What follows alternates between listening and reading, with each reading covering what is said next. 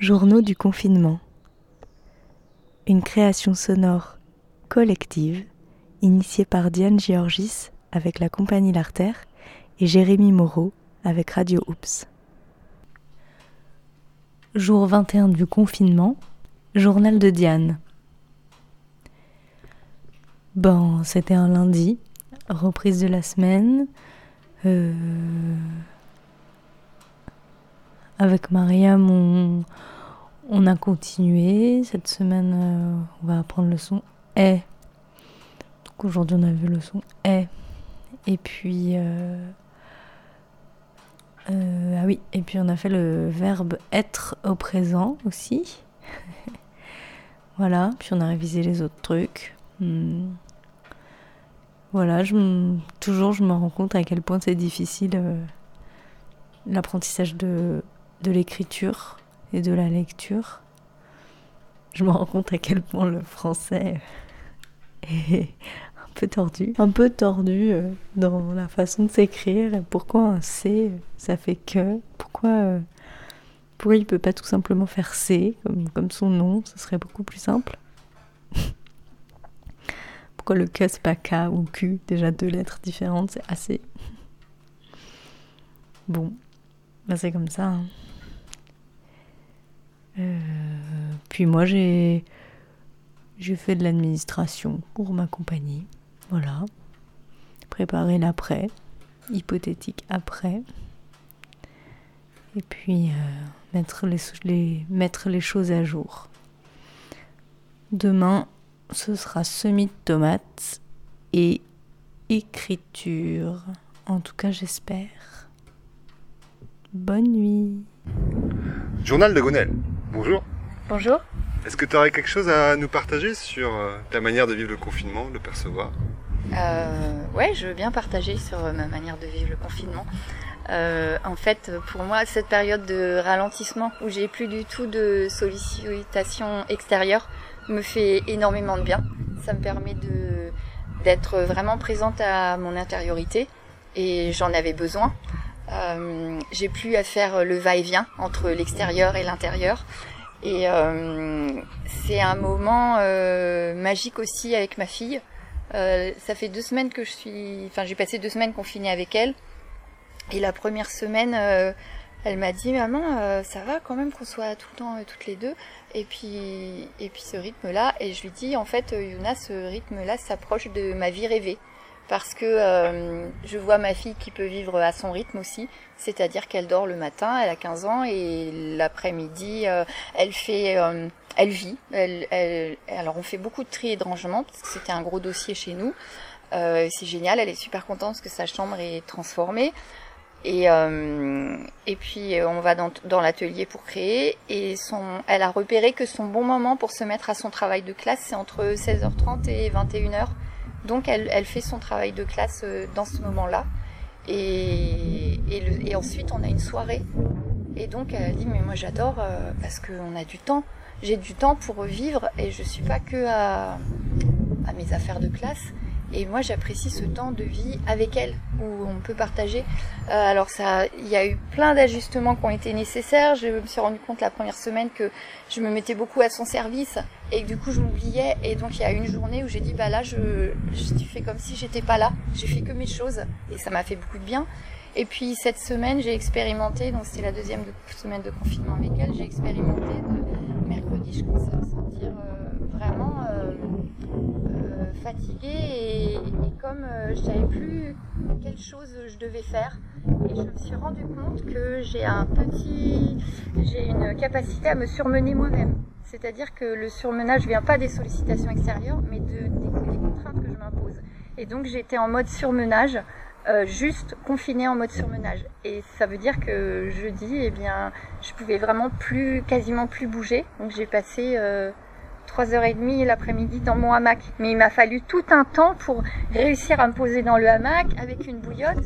Et je voulais encore répondre à des SMS. Et là, je dis, attends, mais non, tu peux rien faire. Ah ouais, d'accord.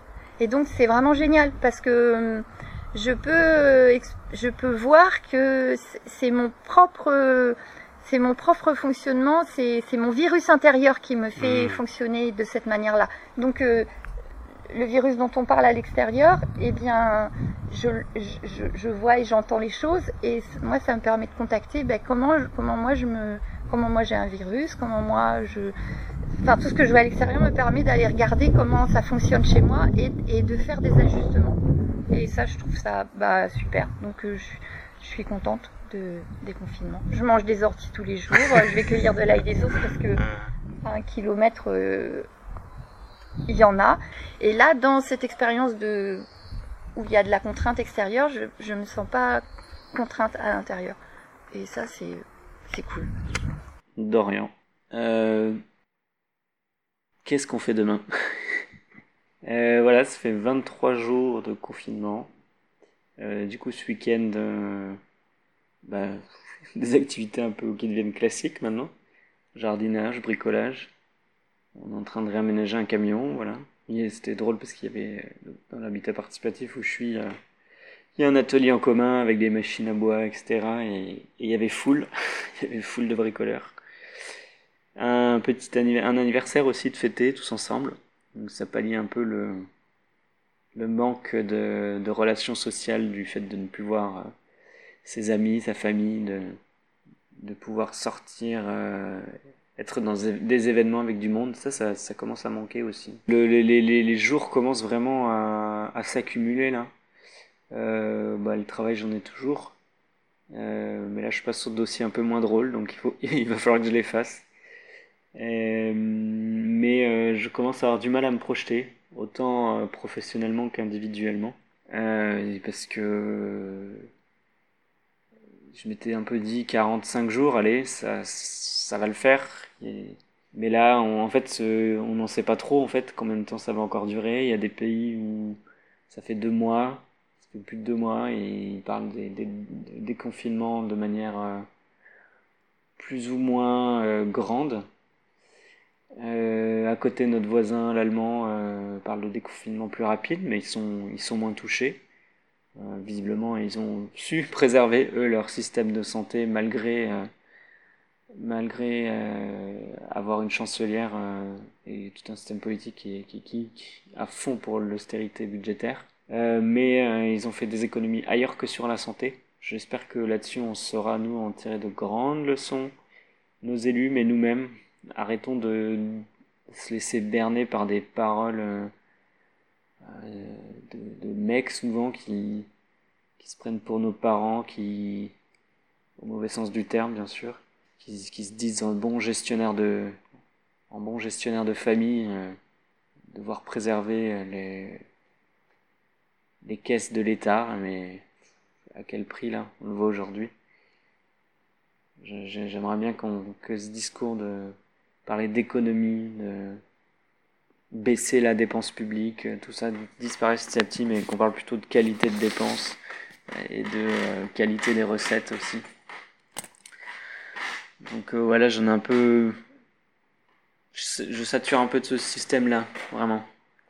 Ça me, ça me pèse et ces gens-là, j'ai plus envie de les écouter du tout. Déjà que je les écoutais pas avant, mais alors là, encore moins. Et j'ai mon orgueil souhaiterait de de les voir s'excuser platement en fait. Mais bon, ça c'est c'est un rêve.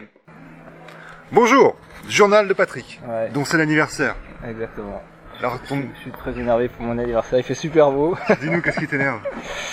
Bah là, je suis au marché à Morlaix et c'est un paysage surréaliste où on voit des gens faire la queue pendant une heure pour aller voir quatre ou cinq boutiques euh, qui ont courageusement. Euh, tu veux dire des stands? Des stands, ouais, des marchés et avec les flics qui contrôlent les papiers, quoi. Les mecs qui viennent avec l'arcaba et ils font la queue pendant une demi-heure et ben les flics qui contrôlent à l'entrée du marché s'ils ont bien leurs papiers en règle et tout ça et ça, ça me fout en l'air, quoi.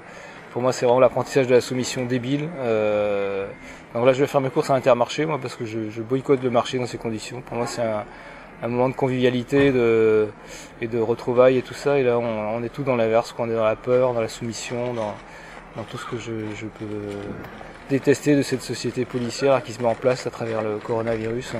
Voilà, il y a plein de choses qui, que je trouve absolument pas normales dans, dans cette affaire et et j'ai l'impression d'assister à une manipulation euh, à, grande euh, à très grande échelle. Ouais, Quels éléments en euh, particulier qui te... bah, Cette histoire de flicage euh, qui se met en place un peu partout, en Israël, en France aussi, mais à petite échelle dans, des communes comme Nantes où un hélicoptère à caméra thermique a surveillé pendant la nuit les gens pour savoir s'il y avait des, gens qui respectaient pas le couvre-feu quoi. Ils ont chopé trois mecs et, qu'ils ont fouillé au corps, une quinzaine de flics ont déboulé. Ils ont fouillé au corps et ils leur, ont foutu, une amende de 135 euros chacun. Trois paysagistes qui buvaient un coup ensemble au bord de l'herbe. Voilà. Et euh, un, hélicoptère à, caméra thermique, euh, apparemment c'est 6 000 euros de l'heure de, vol. Quoi. je trouve ça scandaleux qu'on passe sur des, systèmes comme ça de répression.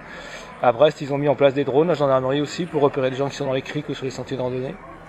Pareil, ils sont en train de tester donc des, à grande échelle des systèmes de surveillance policière. On se dit demain s'il y a une révolte, Hein, bah, la résistance, par exemple, en 45, elle aurait jamais pu se mettre en place euh, avec des systèmes de surveillance comme ça. Quoi. Les gens étaient ils sont repérés partout. Quoi. Et aux gens qui vont te répondre, ça, c'est des mesures pour se protéger bah, c'est, Pour, moi, c'est, le, toujours le dilemme sécurité-liberté. Euh, à, quel, à quel moment on pousse la sécurité jusqu'au bout pour euh, arrêter totalement la liberté des gens. Quoi. Et là, on, arrive à, à, des échelles qu'on n'a jamais connues, je trouve. Jour 20 du confinement, journal de Manon. J'ai euh, voulu faire des enregistrements ce week-end, et puis le temps est passé à toute allure et j'ai encore pas eu le temps. Et pourtant, j'avais des choses très positives à dire. Euh, c'est pas grave, le temps est passé. Euh, aujourd'hui est un autre jour. Et la bonne nouvelle du jour, c'est en partie lié à hier. Je me suis lancé un nouveau défi en origami. Ça faisait très longtemps que j'avais arrêté d'y toucher. Et puis, la folie m'a repris. Donc euh, voilà, je m'éclate dans ce nouveau projet et j'espère que j'aurai le temps de le finir d'ici la fin du confinement. Bonne journée à tous. Jour numéro 21 du confinement, journal de Clara. Je ne sais pas danser. Aujourd'hui, j'ai envie euh, de vous faire part d'une artiste que, j'admire beaucoup, que j'aime beaucoup, qui s'appelle Pomme, euh, je crois que je l'aime beaucoup euh, par sa douceur, par sa tendresse, par sa poésie, par ses textes, mais à la fois aussi par sa franchise. Et son dernier album qui s'appelle Les Failles, que j'ai écouté en boucle, euh, c'est souvent quand même quand je me sens pas bien, quand j'ai tendance un peu soit à m'oublier, soit à complètement me, dénigrer, quoi. Et à trouver que tout ce que je fais, tout ce que j'entreprends, tout ce que je suis euh, euh, est nul. Et c'est vrai que c'est de ça dont parle son album euh, Les failles, c'est les failles qu'on a tous en nous, les choses qu'on n'accepte pas de nous, les choses dans lesquelles on n'a pas confiance. Et, justement, cette chanson Je ne sais pas danser, c'est juste, oui, par la puissance que je trouve dans ce texte. Et oui, ça parle de, ouais, de fait de ne pas avoir confiance en soi, de, ne pas s'accepter, de, complètement se détériorer, se, dénigrer et sans cesse se comparer aux autres et se dire ouais mais lui est comme ça, elle elle est comme ça et puis machin et puis et du coup voilà c'est cette chanson que j'ai envie de vous faire part.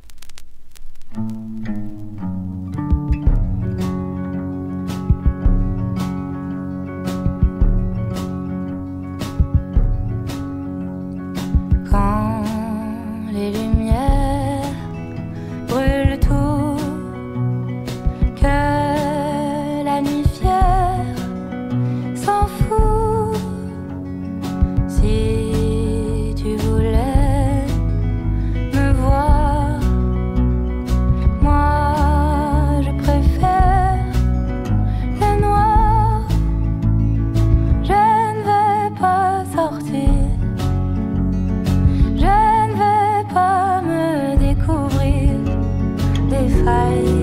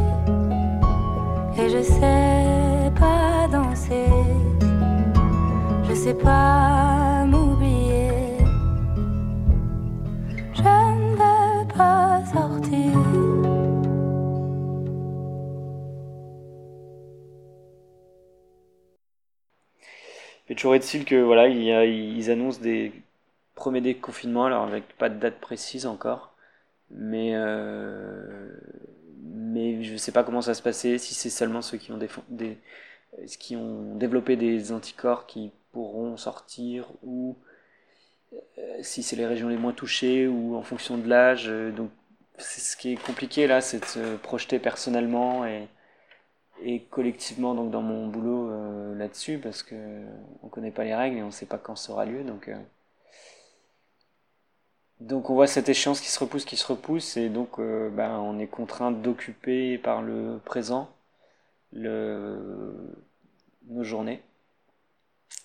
Et puis euh, il y a des deuils qui qui se qui doivent se faire et pour l'instant j'arrive pas à les faire sur des événements sur lesquels euh, je devais aller, je m'étais projeté avec des amis ou, ou via la Cancalaise, via le, le vieux gréement sur lequel je navigue.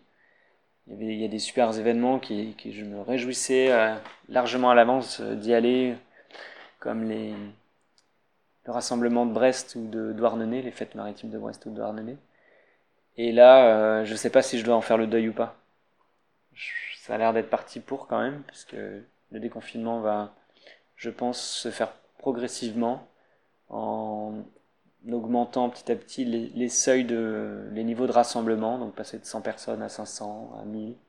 Mais euh, de ce que j'en entends, euh, ça, ça risque de se dérouler sur toute l'année. Donc il va peut-être falloir faire ce deuil-là, je sais pas encore, et c'est ça qui est un peu, un peu pesant. Mais sinon, voilà, je, je me sens quand même dans la classe des nantis pour une fois. Enfin, plus que d'habitude, parce que j'ai quand même pas une situation, euh, même si mon salaire n'est pas mirobolant, euh, j'ai un salaire, j'ai un capital social, culturel et un petit peu économique qui fait que ça va. Mais là, là, je me sens vraiment dans la classe des privilégiés, habitant à la campagne avec beaucoup de terrain autour, un habitat participatif avec des ressources humaines autour de moi, des relations sociales, euh, l'outillage, euh, enfin rien pour s'ennuyer quoi. Et, euh, et je pense à ceux qui n'ont pas grand chose ou qui sont dans ce moment-là et qui peuvent avoir un. C'est ce qui est un peu drôle, ils peuvent avoir peut-être un compte en banque bien fourni, mais mais si vous avez euh, la richesse, là se mesure en accès à l'espace, l'espace de liberté. Donc si vous êtes contraint dans 50 mètres carrés, euh, eh ben, vous êtes plus pauvre en ce moment, je trouve. Donc voilà. Puis une pensée aussi pour euh, bah, tous ceux qui en souffrent quand même dans leur chair hein, de, de, cette maladie. Et je croise les doigts, ça s'est ça s'est calmé un peu ce sentiment-là, puisque les gens que je connais, principalement, puisque j'ai de la famille dans l'Est quand même, euh, ne sont pas euh, dans des régions fortement touchées. Donc euh, c'est vrai que cette pression un peu me... Puis le délai d'incubation depuis qu'on est tous confinés et, commence à être passé, et bien passé même. Donc il y a un côté rassurant dans, la bonne santé de, de mes proches. Voilà, et ben au prochain journal. Jour 21 du confinement, journal de Roselyne. Boulot, boulot, boulot. C'est pas vraiment du confinement. Euh, oui, journée euh, bien bien chargée.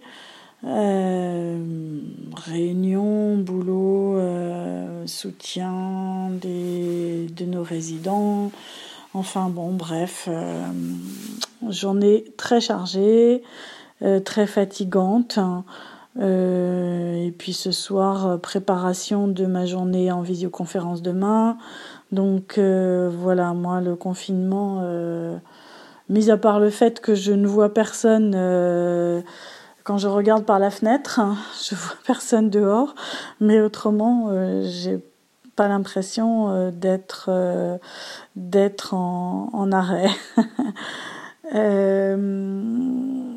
heureusement que j'ai les blagues à longueur de journée de mes copines qui elles sont confinées chez elles, voilà. Et je me dis que quand même c'est bien.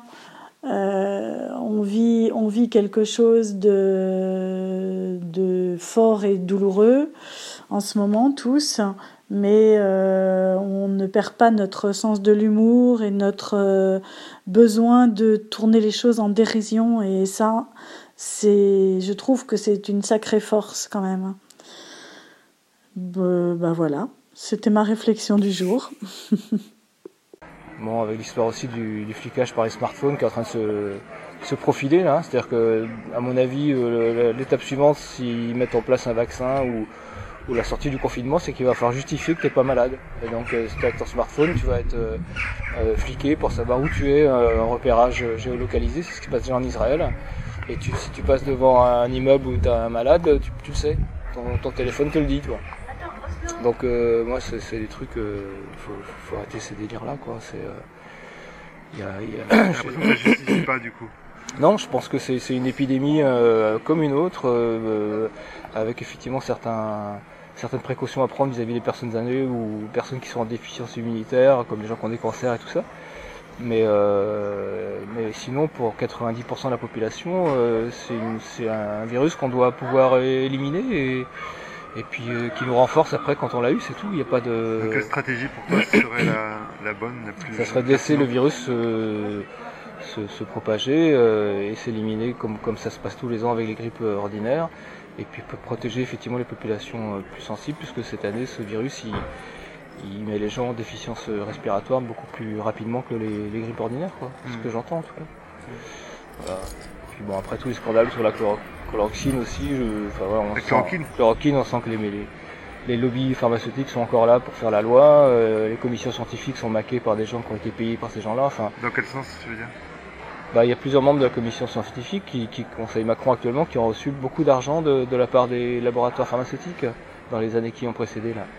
Et comment ils peuvent être objectifs ces gens-là quand ils ont reçu des sommes de 100 000, euh, 200 000 euros de part des laboratoires quoi, tu vois. Tu veux dire pour ne pas euh, favoriser l'usage de la chloroquine Par exemple, ouais. Et puis pour imposer un protocole euh, qui s'appelle Discovery, qui est complètement biaisé puisqu'on va tester la chloroquine sans euh, l'antibiotique qui va avec, quoi. Mm. Donc auto- automatiquement les résultats seront pas bons pour la chloroquine et donc ils vont dire bah non il faut prendre des, des produits des rétroviraux qui coûtent 200 balles pièce et qu'on va imposer effectivement à la sécurité sociale de rembourser. Bon, on arrive sur notre euh, deadline des 5 minutes. Ouais. Un petit dernier mot. Euh, très énervé. joyeux anniversaire Ouais, en colère. Joyeux anniversaire en colère. je vais acheter, je vais acheter de, de la bibine à Intermarché pour, euh, pour fêter ça quand même. Confinement. Jour 21. Journal de Ali Khalil. Je suis né dans un pays qui n'existe pas. Je suis né sur une terre qui n'est plus à moi. Une terre occupée, une terre piétinée. Une terre autonome sur le papier. Je suis né sous les youyous et les cris de joie. Je suis né après bien d'autres dans le camp trop étroit. La mer était ma frontière, mon sanctuaire, pour oublier les colons et le blocus et la misère. J'ai grandi bercé au son des récits de l'exil, j'ai grandi au creux des vies suspendues à un fil, le fil d'un espoir tenace dans l'impasse. Un jour, oui, la tête haute, nous aurons notre place. Nous aurons notre place. J'ai grandi trop trop vite entre deuil et oubli. J'ai grandi en tutoyant l'horizon infini. Le sable chaud sous mes pas me portait vers l'au-delà. Je serai si grand, si fort, on ne verra que moi. J'ai vécu à Gaza sans jamais en sortir. J'ai vécu de jour en jour sans remords ni soupir. Malgré les barbelés, le couvre-feu, les blindés, j'ai chéri au fond de moi le rêve d'en échapper. Le rêve d'en échapper. J'ai vécu les vagues humaines de l'intifada. J'ai vécu cortège et grève, drapeau à bout de bras. Nous chantions à plein poumon notre passion, tandis qu'au-dessus de nous paradaient leurs avions. Je suis mort, a-t-on menti, d'une balle perdue. Je suis mort assassiné par un homme inconnu. qui croyait faire son devoir en tirant dans le brouillard sur des ombres ennemies aux armes dérisoires, sur des ombres ennemies aux armes dérisoires. Je suis mort comme mille autres, mille après, mille avant. Je suis mort un soir d'automne, un soir de ramadan. Mais je ne voulais que vivre, vivre libre. Je ne voulais qu'être libre. Je ne voulais qu'être libre. Une vie de moins. Jean-Pierre Filiu. Journal de Fanche, jour 21 du confinement. Aujourd'hui, parmi les bribes du monde virtuel qui m'entoure, j'ai vu un ami se faire un selfie au milieu des vignes sous le soleil, en pleine balade. Toi qui veux un monde plus bio, plus respectueux, plus solidaire, plus en phase avec les valeurs essentielles que sont l'échange, le partage. Toi qui veux revenir à l'essence même des choses, avec les produits du terroir, faire que chacun puisse vivre de son travail décemment. Tu penses sans doute faire un pied de nez au conformisme en exposant ton selfie ensoleillé, ton visage radieux. Toi qui as posté l'appel des députés LREM pour réfléchir au monde d'après sur une plateforme en ligne, sans doute la même qui effacera celle du grand blabla pour les gilets jaunes, toi mon ami, que vois-tu de toi quand tu te regardes? Ton selfie liké sur le mur de ton Facebook?